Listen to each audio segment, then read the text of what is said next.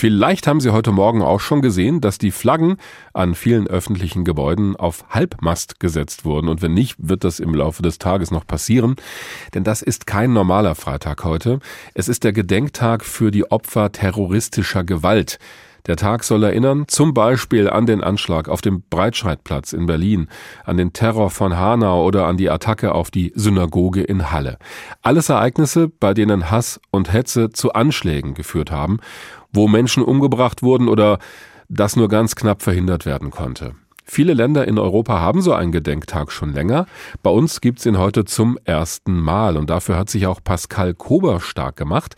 Er ist Bundestagsabgeordneter der FDP und Opferbeauftragter der Bundesregierung. Schönen guten Morgen, Herr Kober. Guten Morgen, Herr Wagner.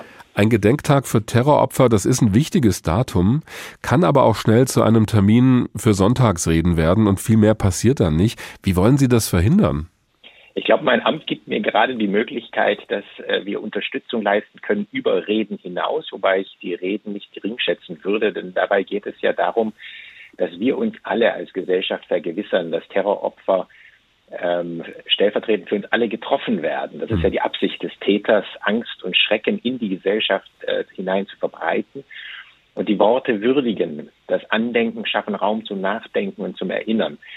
Zugleich ähm, habe ich mit meinem Amt die Möglichkeit, tatsächlich Hilfe auch ganz konkret zu leisten. Die Vermittlung von beispielsweise psychosozialer Betreuung, Härtefallleistungen oder ähnliches. Und insofern, äh, glaube ich, äh, ergänzt sich hier das eine und das andere. Äh, da habe ich auch ein Beispiel. Bei uns in Hessen, in Hanau, sind ja 2020 bei einem rassistischen Anschlag Menschen gestorben. Die Angehörigen beklagen bis heute, wie sie von einigen Behörden behandelt wurden, aber auch von Teilen der Polizei. Was haben diese Menschen von so einem Tag heute? Sie haben von diesem Tag, dass Sie in der Öffentlichkeit, von der Öffentlichkeit wahrgenommen werden, in Ihrem Leid, mit Ihrem Schicksal, und ich glaube, das ist wichtig. Gerade die Opfer haben sich auch sehr stark dafür gemacht, dass ein solcher Gedenktag in Deutschland eingeführt wird. Und ich denke, dass wir damit ähm, eben dieses Zeichen der Solidarität aussenden können. Ähm, ich war gerade erst vor kurzem vor Ort in Hanau. Am 19. Februar hat sich ja der Anschlag ähm, gejährt und wir haben jetzt die Möglichkeit, deutschlandweit auf diese Situation aufmerksam zu machen, weil, wie gesagt, unser Verständnis ist, der Täter möchte die gesamte Gesellschaft und nicht nur die Hanauer Stadtgesellschaft oder gar nur die Opfer treffen. Wir haben noch ein Beispiel aus Hessen. Die Anwältin Seda Bascha Yildiz, die wurde aus der rechtsextremen Ecke bedroht, Stichwort NSU 2.0. Da läuft auch gerade der Prozess gegen einen Verdächtigen. Und die Frau musste unter anderem ihr Haus mit Sicherheitstechnik aufrüsten lassen, um sich zu schützen. Das hat mehrere 10.000 Euro gekostet, wurde nach langem Hin und Her dann vor allem vom Land Hessen bezahlt. Aber müssten Sie diesen Tag heute nicht auch dafür nutzen, um klarzumachen, dass die Opfer solcher Taten auch besser entschädigt werden? Die Härteverleistungen wurden in der Vergangenheit durch meinen Vorgänger, durch den Einfluss meines Vorgängers bereits verdreifacht. Richtig ist aber, dass wir aus jeder neuen Anschlagssituation, aus jeder neuen Bedrohungssituation lernen und unsere Hilfssysteme, Unterstützungssysteme anpassen müssen. Und in dem Sinne bin ich mit meinem Amt auch äh, Stimme für die Opfer. Und wir wollen weiter lernen und besser werden. Wenn aber wie in diesem Fall von Frau äh, Bascha Yildiz die Opfer dann doch drum kämpfen müssen, dass dann irgendwas passiert, dann läuft da offenbar doch noch einiges schief.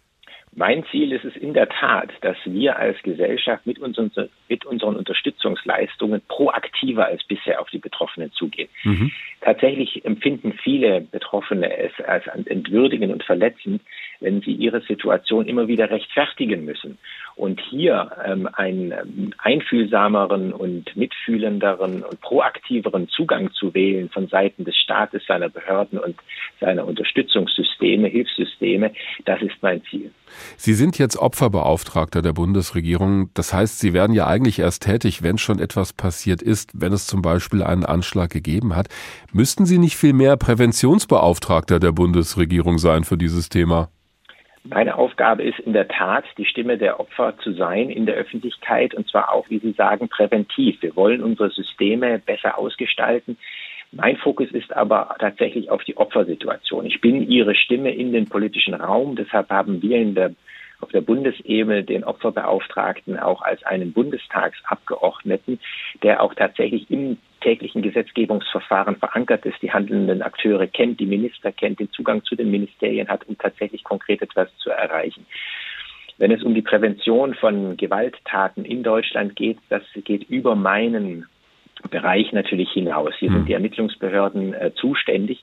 Trotzdem glaube ich, kann ich eben auch dadurch, dass ich den Opfern eine Stimme gebe, Bewusstsein schaffen, dass wir unsere Gesellschaft schützen müssen vor terroristischen Attentätern.